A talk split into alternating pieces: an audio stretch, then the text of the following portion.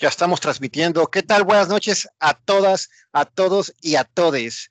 Esto es Equilibrio. Bienvenidos. Mi nombre es Rodolfo Julián, transmitiendo desde la Perla Tapatía y compartiendo micrófonos hasta el noroeste del país con mi compañero y amigo Carlos Hernández Maciel. ¿Cómo estás, Carlos?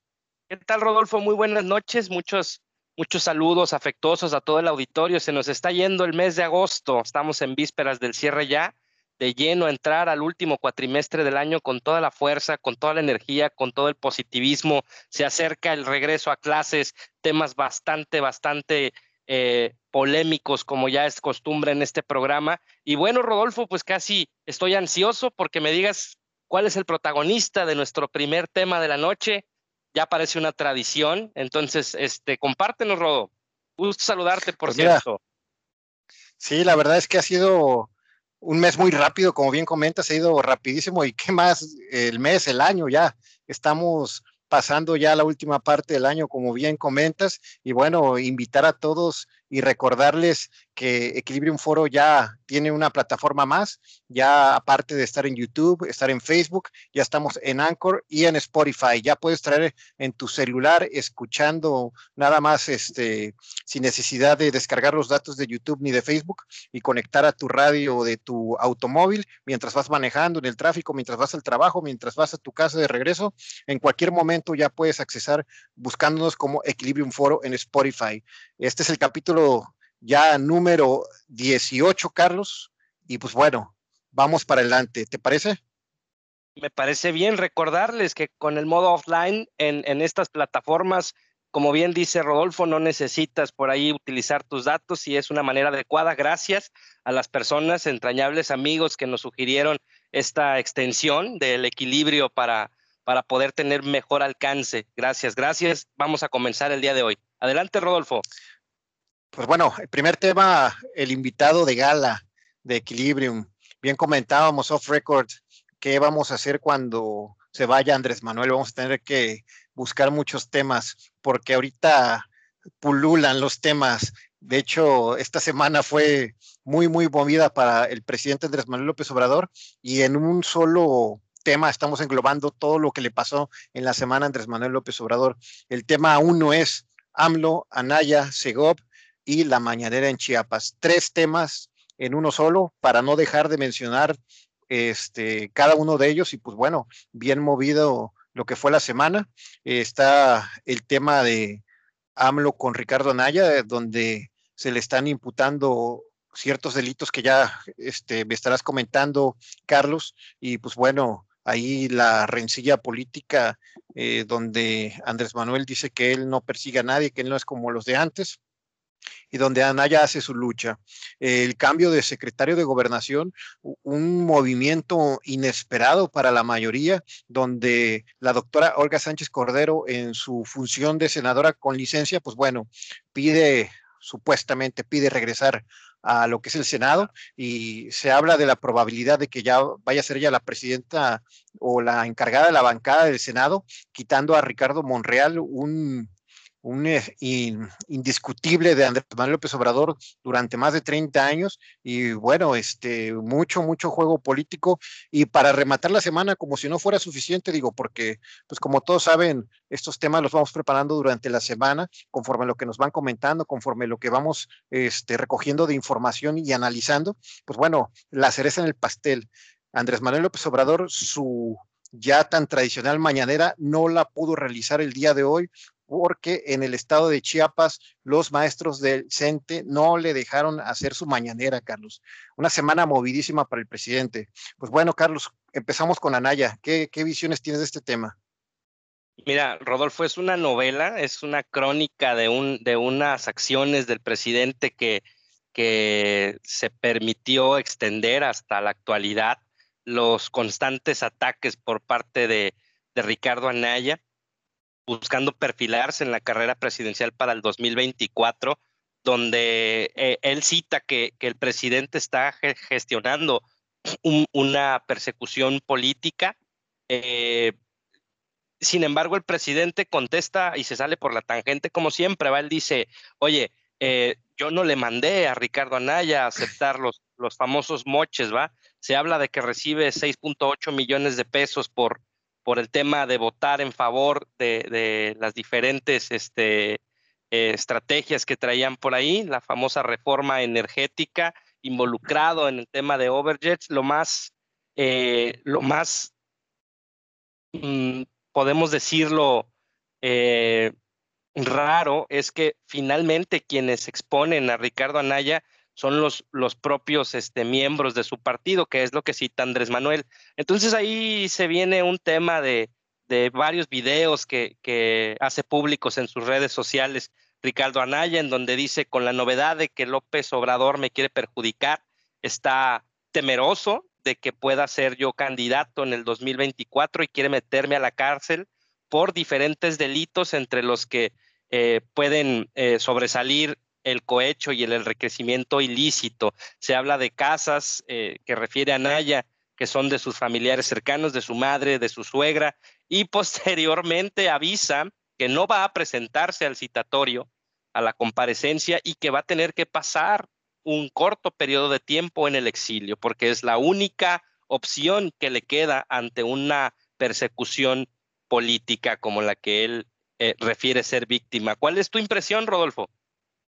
Mira, como bien comentas, eh, esto surge supuestamente a partir de toda la investigación que se hace después de la captura de Lozoya, exdirector de Pemex, y donde comenta que Anaya recibe una fuerte cantidad de dinero para poder eh, facilitar la, eh, la legislación de la reforma energética que tanto era pilar de, Peña Nieto para sus intereses y que mucho ayudó el tema de Odebrecht, eh, todo ese fenómeno de corrupción que estuvo en Latinoamérica en la década pasada y bueno, un escándalo donde han caído muchísimas personas en todos los países, presidentes, expresidentes, legisladores y bueno, eh, salen embarrados estos personajes.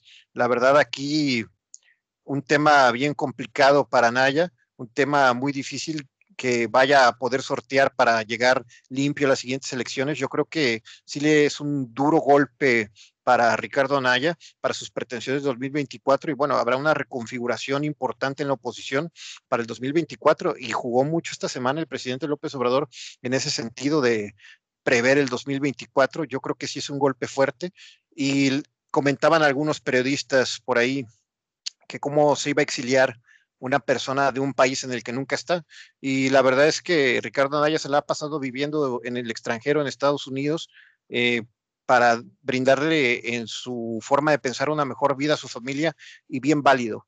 Pero ¿cómo pretende una persona que ni siquiera está en el país sufriendo y viviendo lo que es esta gran nación, pues quiere gobernarnos? No hizo su campaña eh, el año pasado y a principios de este año, donde se dio cuenta que la gente se tenía que levantar a las 4 de la mañana para agarrar camión, metro, este otro camión y llegar a trabajar a las 7, 8, 9 de la mañana para trabajar sus 8, 10, 12 horas y después regresarse otras 3 horas en transporte público para sobrevivir, comer, dormir y otra vez darle para adelante otro día más pues bueno, ese personaje que se dio cuenta que la vida no es sencilla, pues bueno, eh, quería ser nuestro presidente y yo lo veo muy complicado que, vaya a ser este un fuerte candidato. Creo que esta situación se la pone difícil, digo, no imposible, sabemos que la política es un volado y pues bueno, la política mexicana siempre es una tragicomedia donde hay altos y bajos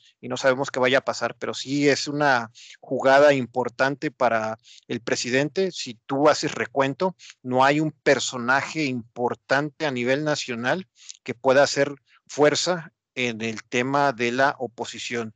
Si acaso me vienen a la mente tres personajes que no están tan fuertes a nivel nacional, que son Samuel García, que es este Enrique Alfaro, gobernador de Jalisco, y eh, Diego Sinué, gobernador de Guanajuato.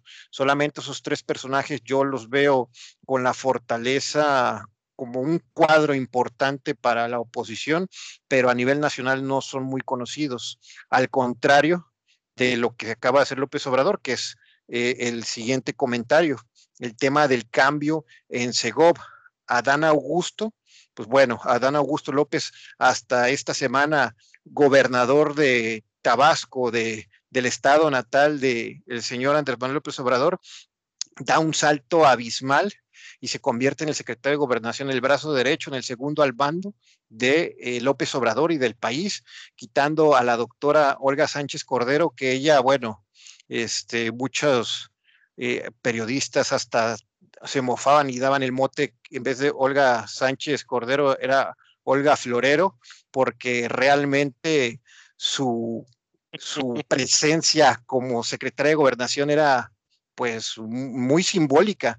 Sí era una persona súper preparada, sí es una persona muy inteligente, pero más parecía que era por dos situaciones su presencia, por su gran sabiduría en leyes, porque recordemos que ella es exministra, y bueno, también porque es mujer, para, para el tema de la inclusión, y porque ella, pues digo, tiene una una vida social acomodada con todo lo que ha ganado a través de los años de trabajo y que su marido tiene una notaría importante en la Ciudad de México.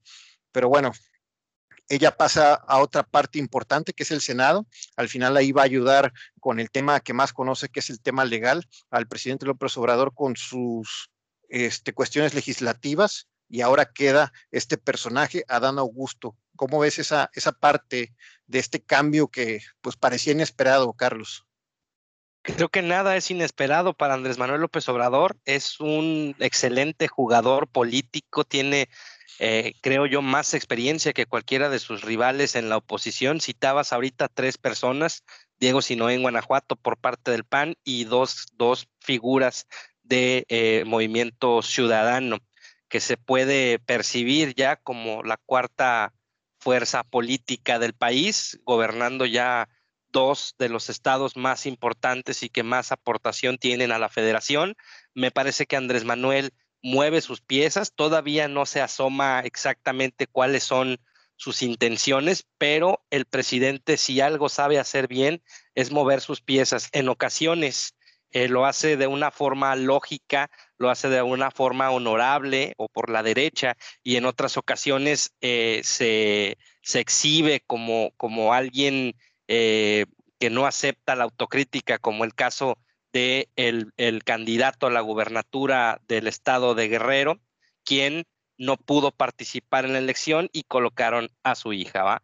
Entonces, creo que Andrés Manuel eh, tiene haces bajo la manga, sin lugar a dudas está actuando y está moviendo todo su cuadro político para poder asegurar las elecciones en el 2024, da un golpe artero a su probablemente más eh, directo rival, que es Ricardo Anaya, donde me parece que todos los intentos de Ricardo han sido desestimados y ridiculizados por parte de Andrés Manuel.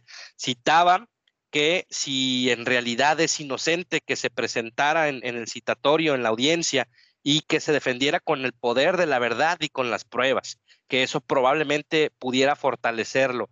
Eh, Ricardo Anaya decide exiliarse del país, parece ser que se encuentra en este momento en Texas, sabemos que tiene una residencia en Atlanta, eh, sabemos que, es una figura que, que vive o que radica esencialmente en el extranjero, en el vecino país de Estados Unidos de América. Y bueno, pues moviendo sus fichas, va moviendo sus fichas Andrés Manuel, hay que esperar a ver cuáles son sus principales objetivos en el corto y mediano plazo y exigirle a cualquier persona que esté tanto en la bancada este, liderando eh, el tema del Senado y en, la Secretaría de Gobernación, eh, pues tiene grandes expectativas, grandes compromisos y sobre todo una responsabilidad inmensa para con todos los mexicanos, Rodolfo. Así es, eh, Carlos, haces mención de cosas muy importantes y bueno, López Obrador comenta en ciertas partes que él enfrentó el proceso del desafuero eh, valientemente y y este, colocándose ahí en la Cámara de Diputados, dando un discurso muy, muy, muy elocuente hace casi 20 años, pero hay muchas diferencias. Bueno, ahí él estaba eh, con el tema del desafuero. Aquí este Ricardo Adaño ni siquiera tiene ningún fuero porque no aceptó ninguna posición. Y aparte que Ricardo Anaya no tiene ese, ese, habilidad política, como bien mencionas, reconocible al, a Andrés Manuel López Obrador. Recordemos eh, las movilizaciones que hacía organizadas por él y todos sus leales. Cuando no ganó en el 2006, qué mega movimiento hicieron ahí en Reforma, Zócalo, parando, paralizando a toda la ciudad eh, más de un mes. Y bueno, este, mucho de eso provocaba que tuviera cierto miedo político eh, los personajes de ese entonces, eh, Vicente Fox por ponerle nombre, pero ahorita pues sabemos que Ricardo Anaya no tiene ese poder de convocatoria ni esos leales, más bien como bien comenta López Obrador, eh, hay un tema de intereses creados donde el único, la única lealtad es, hacia el dinero y pues obviamente no se puede arriesgar. Digo, tenemos que reconocer esa situación del presidente López Obrador, cómo sus leales sí lo apoyaban para hacer sus movilizaciones en ese entonces y desgraciadamente eh, pues ya no tenemos un líder político de oposición así. Eh, perdimos ese líder de oposición y ganamos un presidente que lo que más ha dejado en estos años es un talk show que deja mucho que hablar, que es la mañanera. Y bueno, el día de hoy no pudo realizarse como siempre se realiza porque una movilización de maestros, pues bueno, impidió el día de hoy que Andrés Manuel llegara al recinto donde estaba preparado para que hiciera la mañanera desde Chiapas. Sabemos que él, aunque ande viajando en el país, pues bueno, no, no deja de hacer este ejercicio de, exposición de sus avances, donde a veces, este, pues como buen programa matutino como hoy o como Venga la Alegría, pues bueno, llenan hasta con música y bailes para llenar este, todo lo que es eh, la programación. Carlos, ¿cómo viste esta parte? Mira, eh, Andrés Manuel se dirigía hoy por la mañana a la Coordinación Nacional de Trabajadores de la Educación, justo en la puerta 7 fue eh, sorprendido por una movilización de maestros y de personal de salud que exponían sus diferentes eh, inconformidades. Eh, el presidente citó que no iba a entrar por la fuerza, desestimó la movilización o el plantón diciendo que no eran tantos, que no significaba gran cosa para él, que en anteriores ocasiones ha tenido el foro adecuado y que no eran las formas. Pidió de nueva cuenta que respetaran la envergadura presidencial y citaba que él no es corrupto como los anteriores y que en manifestaciones similares en el pasado se había utilizado la fuerza del Estado para dispersar a los manifestantes y poder llevar a fin el destino eh, del entonces eh, presidente, vaya. ¿Qué es lo que, lo que da a notar? Andrés Manuel tiene eh, un estilo muy especial de, de desarticular, de desestimar, eh, todo lo que, lo que concierne a, ciertas críticas o a ciertas este, posturas contrarias a su gestión, a su estilo, a sus ideales. Y bueno, es lo que sucede el día de hoy. Eh, al parecer, dentro de la mañanera, él hizo una videoconferencia donde cita que se va a quedar ahí, que no tiene reparo en pasarse dos o tres horas, que ya duró dos meses, aproximadamente cerca de dos meses ahí en, en el Zócalo, en Reforma, en su momento cuando enfrentó eh, diferentes circunstancias donde se representaba o donde se, se identificaba como el presidente legítimo. Entonces, Andrés Manuel, semana movida, semana en la que ha estado en los titulares por todos los temas que hemos estado viendo y podríamos encontrarle más, ¿va? Nuestro presidente nos da de qué hablar para todos, para la oposición, para, para el tema de las personas que están manifestándose eh, con los movimientos dentro de su cuadro político, bueno, pues ahí el presidente ajustando su movimiento y no cediendo el protagonismo del país ante nadie. ¿eh? La verdad es que no, Carlos. Y bueno, ya para cerrar esta parte de la semana tan movida que tuvo Andrés Manuel López Obrador, digo, no es que las demás semanas no sean movidas, pero de verdad hubo muchos temas muy, muy cambiantes y muy, muy de mucho impacto a nivel nacional.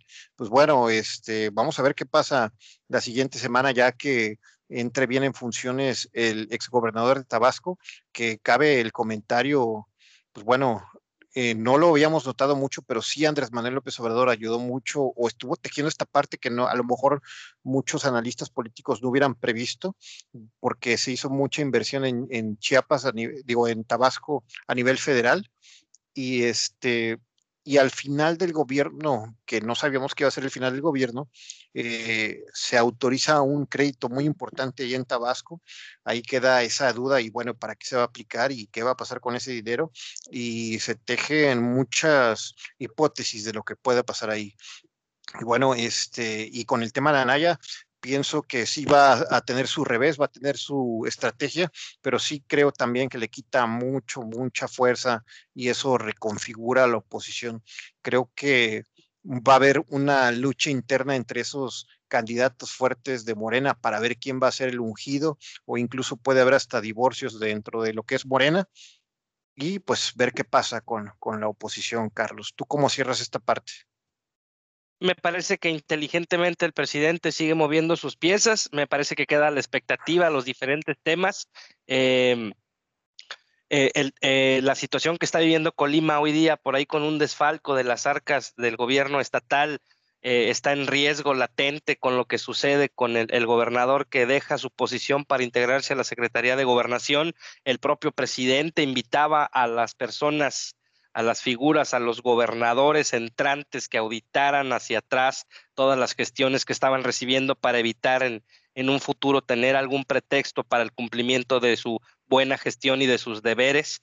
Eh, entonces, eh, hay, hay, diferentes factores, hay que ver si en el futuro eh, inmediato no, no sale algo extraño por ahí. Y bueno, revisar cuáles van a ser los nuevos roles que van a estar jugando en base a la estrategia del presidente. Así es, Carlos. Pues bueno, Pasamos al siguiente tema. Eh, este tema se viralizó mucho en las redes sociales y fue el tema de ella compañere.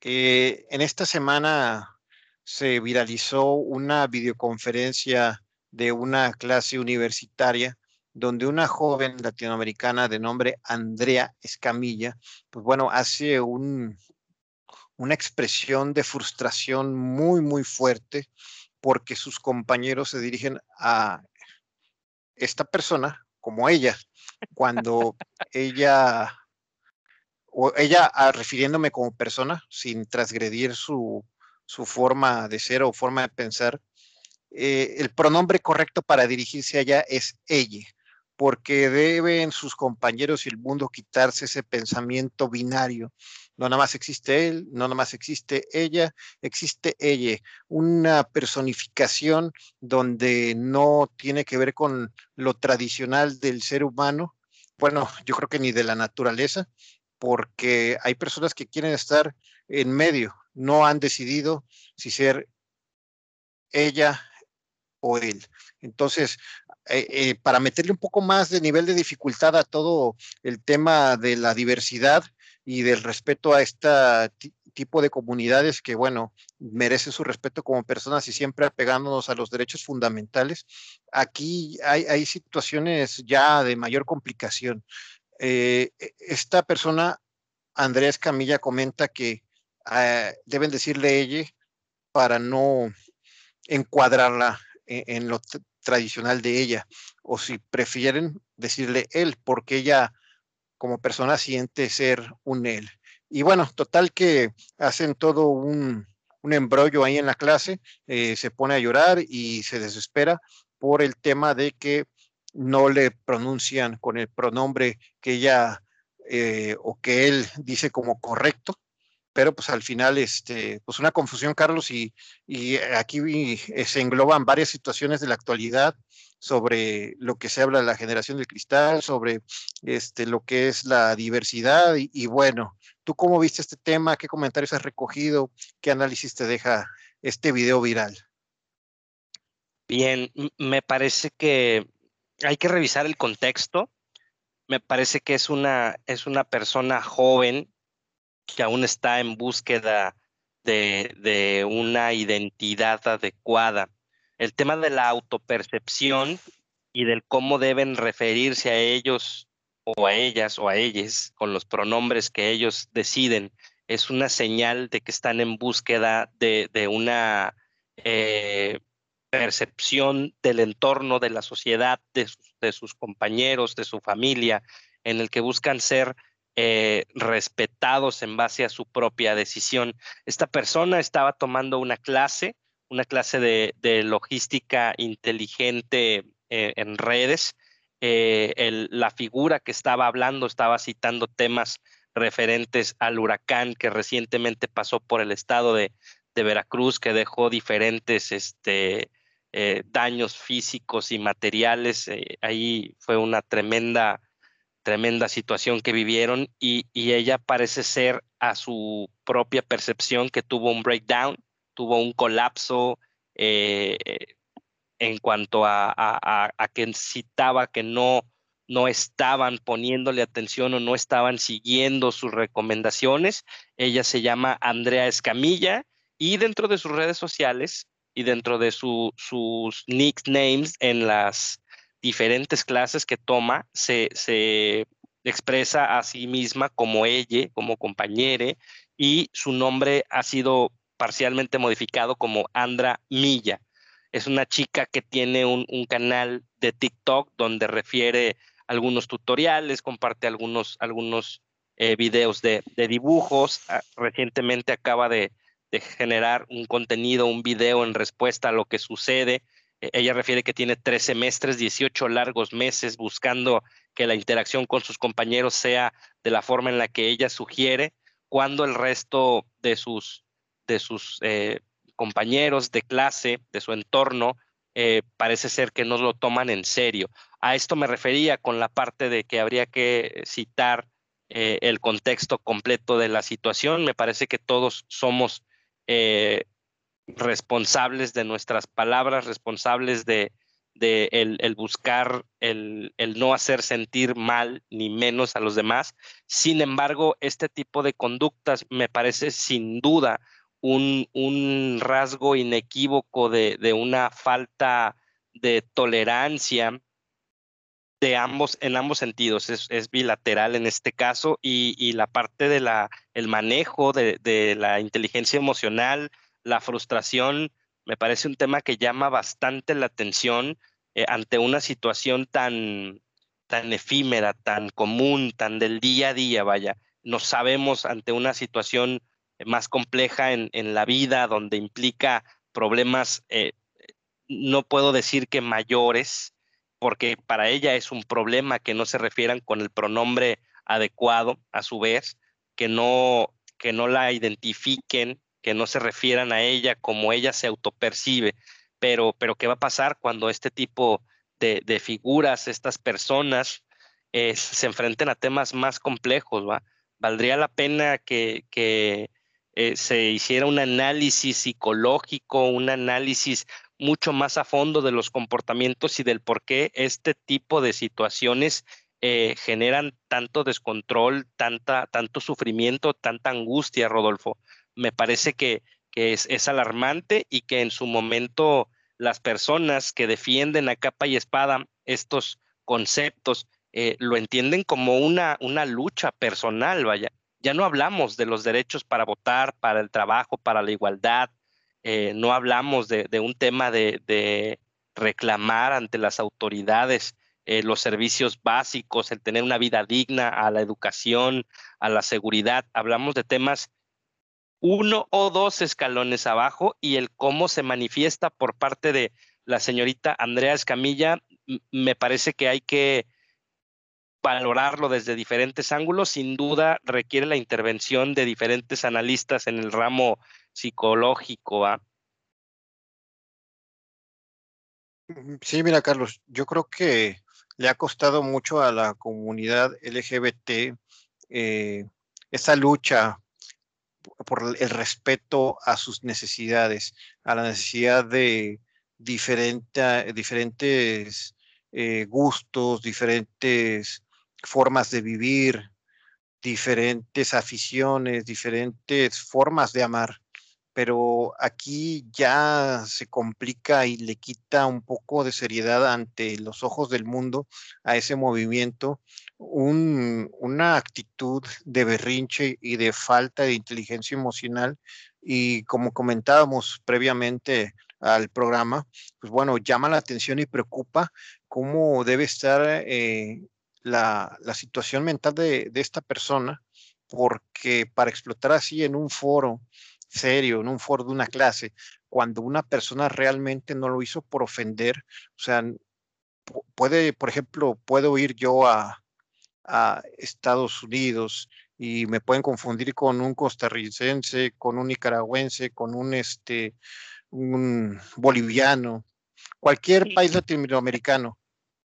Y, y, no nos vamos a ofender, no nos vamos a ofender, Carlos, porque al final este, es una persona latinoamericana y, este, y, el ofenderse por decirle ella cuando tiene todas las características de una mujer y no son ni siquiera amistad, ni siquiera lo hizo por bullying, es un foro donde hay eh, muchísimos alumnos, donde hay un maestro, donde hay un tema serio, este, creo que está fuera de lugar, la verdad, este, ahí le quita seriedad a la lucha que la comunidad LGBT ha, enfrentado contra el mundo y que ha ganado muchos pasos. Entonces, considero que se deben revisar estos temas desde el punto de vista de la madurez emocional de las personas. ¿Por qué? Porque no puedes perder la compostura así cuando realmente no era una búsqueda de ofender. O sea, vimos el contexto y más que nada la frustración de la persona era porque no se le dejó entregar un trabajo por un tema de salud, porque cuando se le puso la vacuna dos días quedó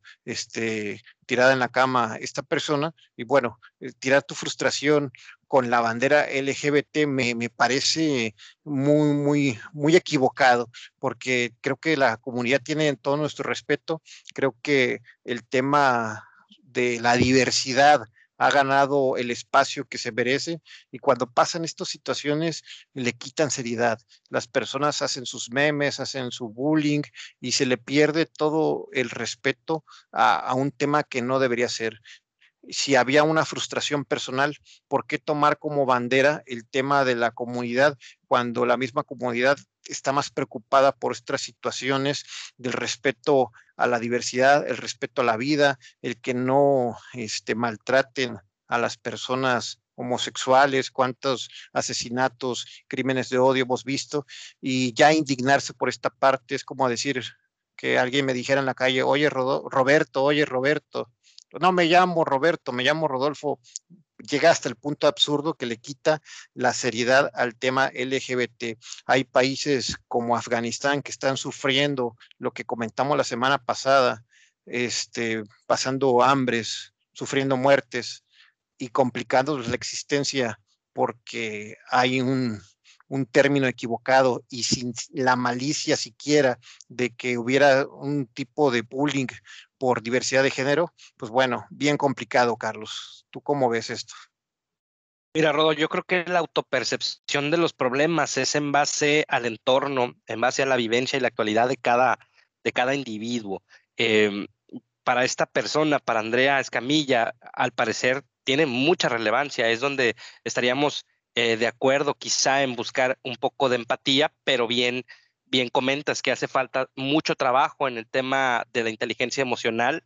Eh, eh, escuché varias cosas, leí varios, varias impresiones, había figuras figuras importantes que sigo que citaban que es un tema de empatía, que nada nos cuesta emplear los pronombres, sin embargo hay posturas contrarias, ¿va? La, la, Real Academia de la Lengua Española citaba que no existen los pronombres, o sea, oficialmente no puedes obligar a nadie a utilizarlos y cuando no estás obligado a referirte a nadie y no estás faltando al respeto tampoco y que la autopercepción sea como una agresión genera una disparidad y un desconocimiento y un descontrol que puede derivar en diferentes factores, porque si las personas que interactúan con figuras como Andrea Escamilla no se alinean a lo que ella quiere, no, no le hablan como ella quiere, no se refieren a ella como ella quiere, porque no, insisto, no hay una agresión, no hay un maltrato, no hay palabras altisonantes, no están catalogándola de nada,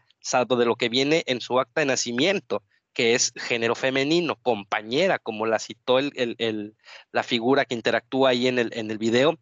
Me parece sí que no nos cuesta nada, pero también me parece que hay que bajarle algunas rayitas a la intensidad del cómo se abordan estas cosas, ¿va? Si en realidad es un tema prioritario, tendría que asumirse de forma distinta, tendría que legislarse. A nivel nacional, en diferentes rubros se están eh, alcanzando varios logros, el tema de la la violencia política hacia las mujeres, el cómo se refieren eh, hay que tener cuidado. Nosotros somos dueños de nuestras propias palabras y debemos hacernos responsables de eso. Ya existen diferentes legislaciones y diferentes normas como para encima tener que ir adoptando lo que cada pequeño grupo se autopercibe, ¿va? Eh, eh, en este sentido, creo que es, es, una lucha que comienza para estas personas. En algunos otros países como Canadá es un tema este en específico que va mucho más avanzado, donde ya existe una legislación. En México estamos en pañales. Me parece que la agenda de la comunidad va priorizando temas que de verdad tienen eh, un poco o un mucho más de impacto, no necesariamente el cómo te refieras a las personas cuando no existe una agresión. Es mi impresión. Mira, yo para cerrar este tema, Carlos, me surgen muchos focos rojos de esta situación, pero bueno, primero dejar en claro, eh, creo que merece todos nuestros respetos los logros que ha tenido la comunidad LGBT, todo el, tema de la diversidad y ese respeto que se han ido ganando a través de los años y de entender que la familia tradicional va evolucionando. Eso que quede bien asentado. Pero me deja focos rojos aquí en el tema de la tolerancia y la frustración, porque por eso pasan situaciones como eh, eh, los temas donde ocurre violencia entre parejas. Eh, ¿qué, llega a suceder, Carlos, eh, ante la problemática de una relación de, dos personas, llámese hombre-mujer, hombre y hombre, mujer y, mujer, cuando hay una frustración de una relación terminada y no hay esa madurez emocional en una persona, eh, pasan los crímenes que nos ha tocado describir, eh, recordemos el tema de Poli y Fernanda, recordemos el tema de Julisa, donde se desbordan las pasiones y los enojos y las emociones y suceden tragedias. Ese es el foco rojo que, que yo detecto en esta parte y que sería importante resaltar. Eh, los jóvenes deben de tratar y de trabajar el tema de su madurez emocional, porque híjole, qué complicado.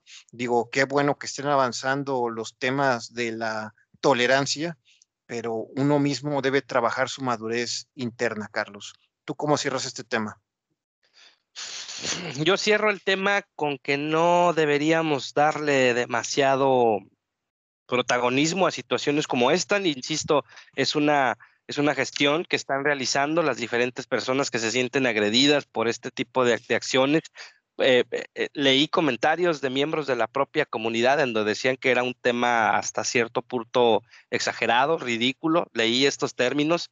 Eh, a mí me parece que sí hay, hay un foco importante que atender, la frustración en un entorno actual donde la vida pende de un hilo para cualquier persona, donde estamos a punto de regresar los pequeños a la escuela, donde el entorno político, de salud, donde el entorno laboral y de seguridad es tan complejo, eh, dedicarle eh, energías, tiempo, recursos, a, atención a este tipo de situaciones no suma, en este momento no suma. Yo pediría que se tome con, con madurez, pediría que se, se gestione de las maneras adecuadas, que sean empáticos, si no nos cuesta nada y queremos hacerlo adelante, si no, pues tampoco estamos obligados. Entonces, eh, hay, hay prioridades, hay diferentes cosas que valen más la pena y en algún momento probablemente sea aceptado y todas estas personas tengan que tener algún, algún tipo de mecanismo para que toda la gente los pueda identificar, ¿va? ¿Cuántas veces eh, escuchamos eh, que, se confunden de nombre o, varones que tienen el cabello largo porque así deciden tenerlo, les pueden etiquetar de cierta forma mujeres que tienen el cabello corto de la misma manera. es un tema complejo para las personas que se sienten aludidas o agredidas por esta situación. No me parece que sea un problema social de primer, de, de primera necesidad o, prioritaria.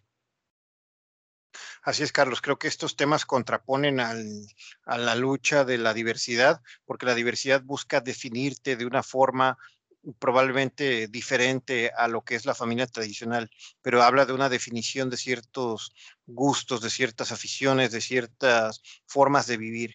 Y el dejar indefinido el tema, pues complicado. si han luchado por e, esa definición, pues bueno, esto se me hacen pasos para atrás y nada nada congruente la forma de representar a la comunidad LGBT, Carlos. Y bueno, pasamos al último tema, Carlos, el tema de el robo de una bebé en Jalisco, en el Hospital General de Occidente, conocido como Soquipan, donde eh, por situaciones poco claras, se, una persona se lleva a una bebé ahí de, de donde eh, de donde están eh, la parte de los cuneros ahí en, el hospital y esa bebé recién nacida desaparece.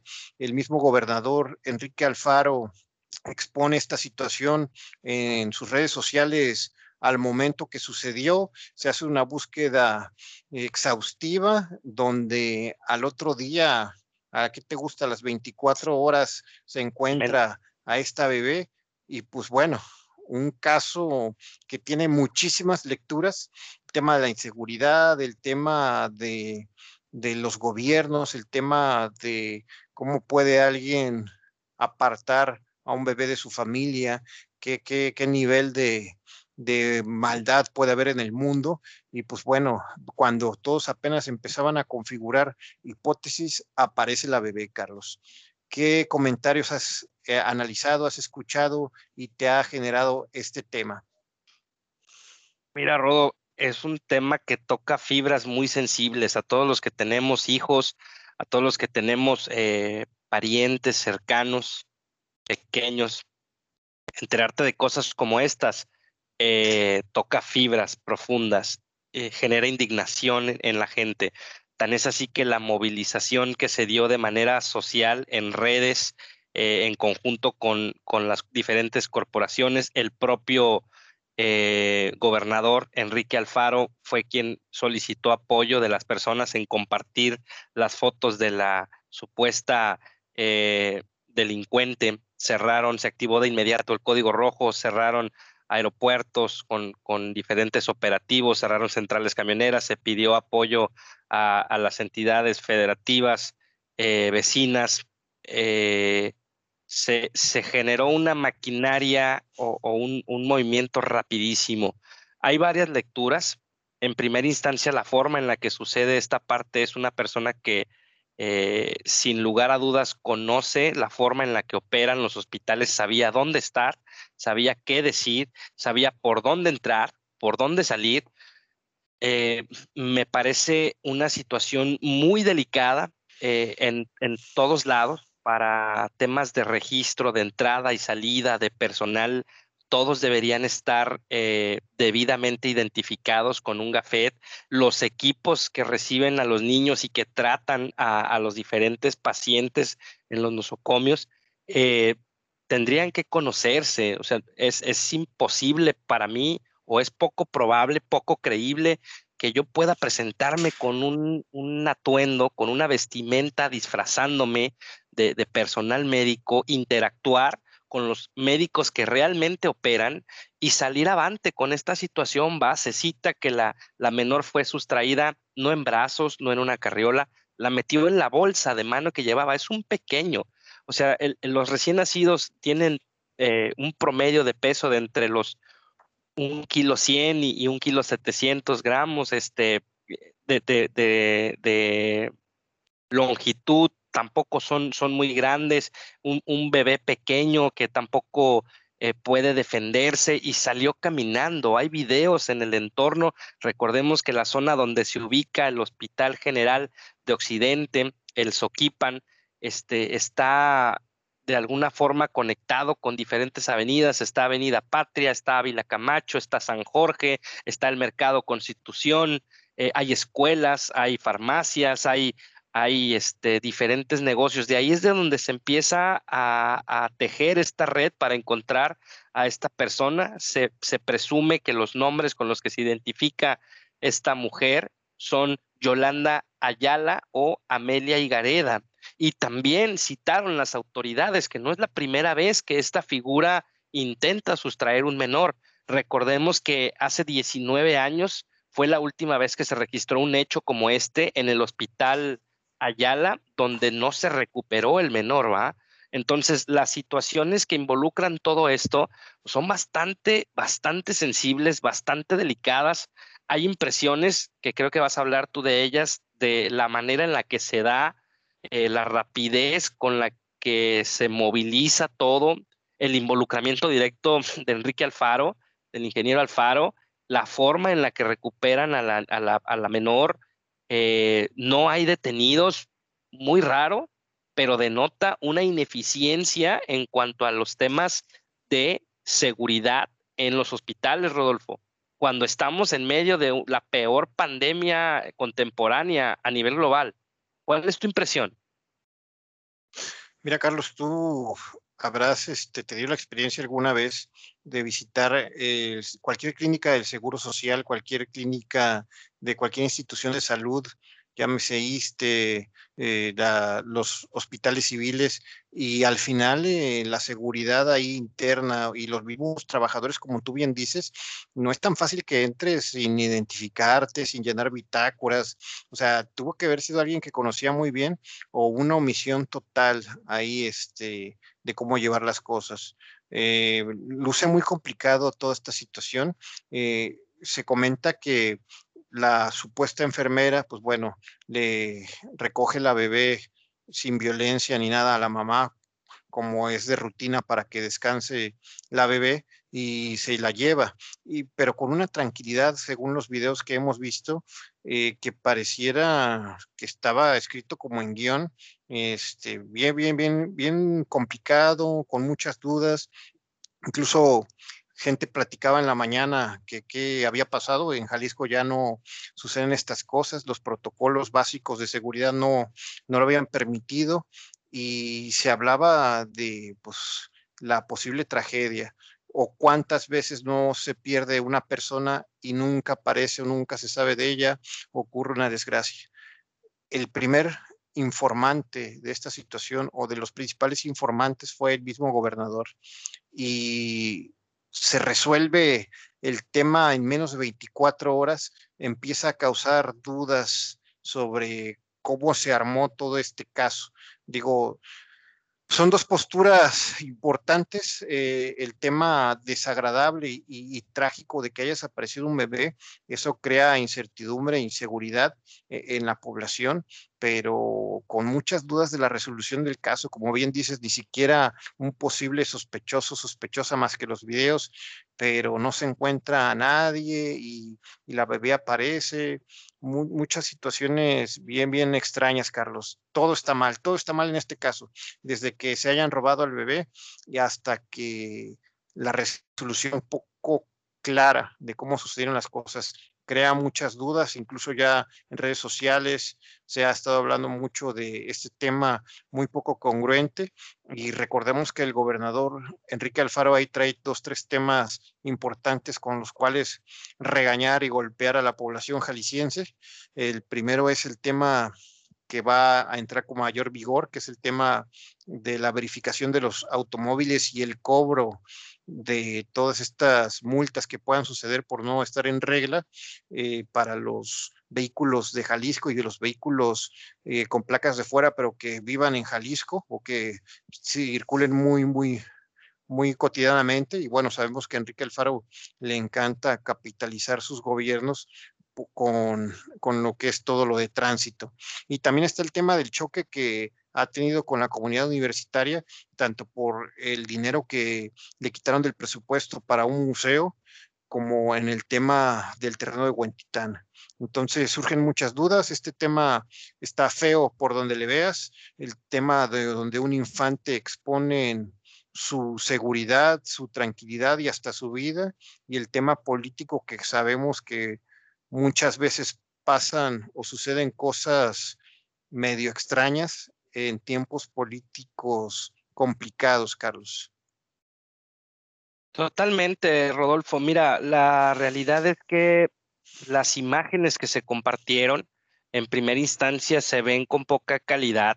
Posteriormente sale una imagen en donde ya tiene un poquito de trabajo de reconstrucción por parte de los expertos. Yo vi la imagen, yo no soy un experto, pero en mi impresión es que pudo haber sido cualquiera, eh, desde la vestimenta, las ropas holgadas, el cubrebocas, eh, el, no recuerdo cómo se llama, pero lo que se pone en una especie como de cofia eh, de, grado quirúrgico, pudo haber sido un hombre, pudo haber sido una mujer, los rasgos son totalmente irreconocibles, seguramente la edad pues era un estimado, bien, bien trabajado. La realidad es que em, deja mucho que desear.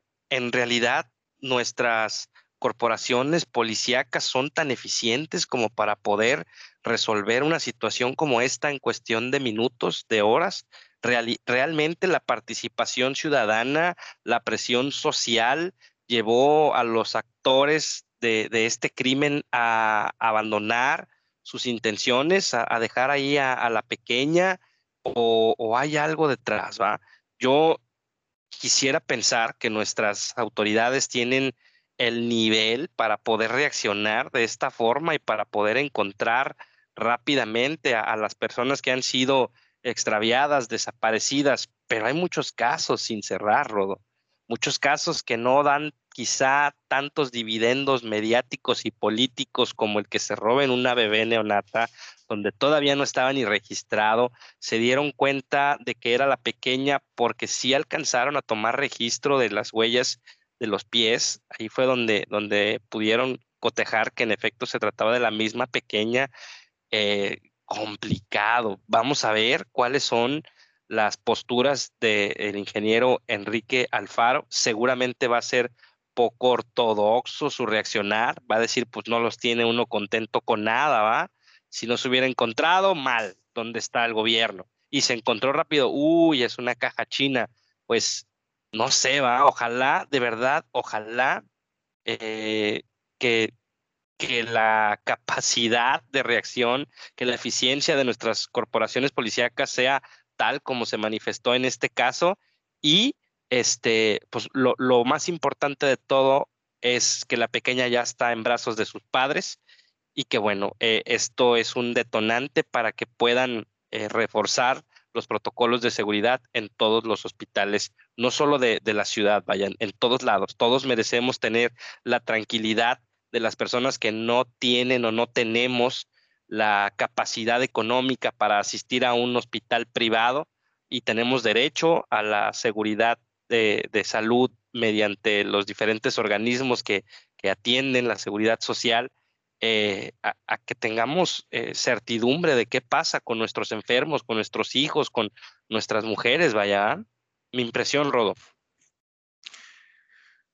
Carlos, me surge la pregunta de cuántos eventos delictivos suceden en el estado de Jalisco y no nos vayamos tan lejos, en la zona metropolitana, cuántos eventos ocurren día con día, escuchamos los noticiarios, los medios escritos, las redes sociales, este, los noticiarios por eh, las redes sociales y este en particular, en cuanto ocurre, llama la atención del gobernador Enrique Alfaro, lo expone y le dan un seguimiento especial y se resuelve. Quiere decir que A, si se le da un buen seguimiento por parte de las autoridades, se resuelven los casos, entonces los demás no se siguen, o B, por qué surge toda esta situación y es algo que habíamos practicado, Carlos, este, precisamente en la mañana antes de que sucediera todo esto. La pregunta sería, era, este, ¿había algo dirigido contra estos pobres padres de familia? ¿Podría ser una situación? Eh, ¿Podría ser que la inseguridad ya nos estuviera alcanzando nuevamente en el robo de infantes? ¿O sé que apareciera tan rápido y de manera eh, poco tradicional esta bebé. Qué bueno que apareció. Al final, sea como haya, como haya sido, como dirían por ahí, haya sido como haya sido. Lo bueno es que la bebé ya está con sus papás, pero surgen muchas dudas. Por donde le veas está mal, Carlos. Y al final, este mundo bien complicado, este país bien complicado, pero bueno, no debemos dejar de equilibrarlo, no debemos dejar de, de soñar en construir un mejor México, y eso solamente pensando de la manera más objetiva. Carlos, ¿cómo cierras este, este tema y este capítulo del día de hoy? Yo cierro de forma positiva. Qué bueno que la niña se encuentra ya en compañía de sus padres. No imagino la angustia, no se la deseo a nadie. Qué bueno que nuestras autoridades sean así de eficientes, así de productivas. Ojalá se pudiera replicar en los diferentes temas que traemos pendientes. Hay muchísimos desaparecidos. Dense una vuelta a la glorieta de los niños héroes, donde ya es la glorieta de los desaparecidos. Hay mantas, hay pancartas, hay diferentes manifestaciones, este, hay diferentes cosas por hacer. Este, qué bueno que el, el gobernador se involucró qué bueno que se generó esta tensión social, qué bueno que las personas eh, que cometieron este terrible hecho se, claudicaron a, continuar con esta eh, maldad terrible. Los niños son lo más sagrado, ellos no tienen culpa de nada, ellos no, no deberían estar involucrados en ningún tipo de delito, ninguno. Entonces, este, gracias, gobernador, gracias a las diferentes corporaciones. Qué bueno que la pequeña está en compañía de sus padres y sigamos trabajando, sigamos construyendo.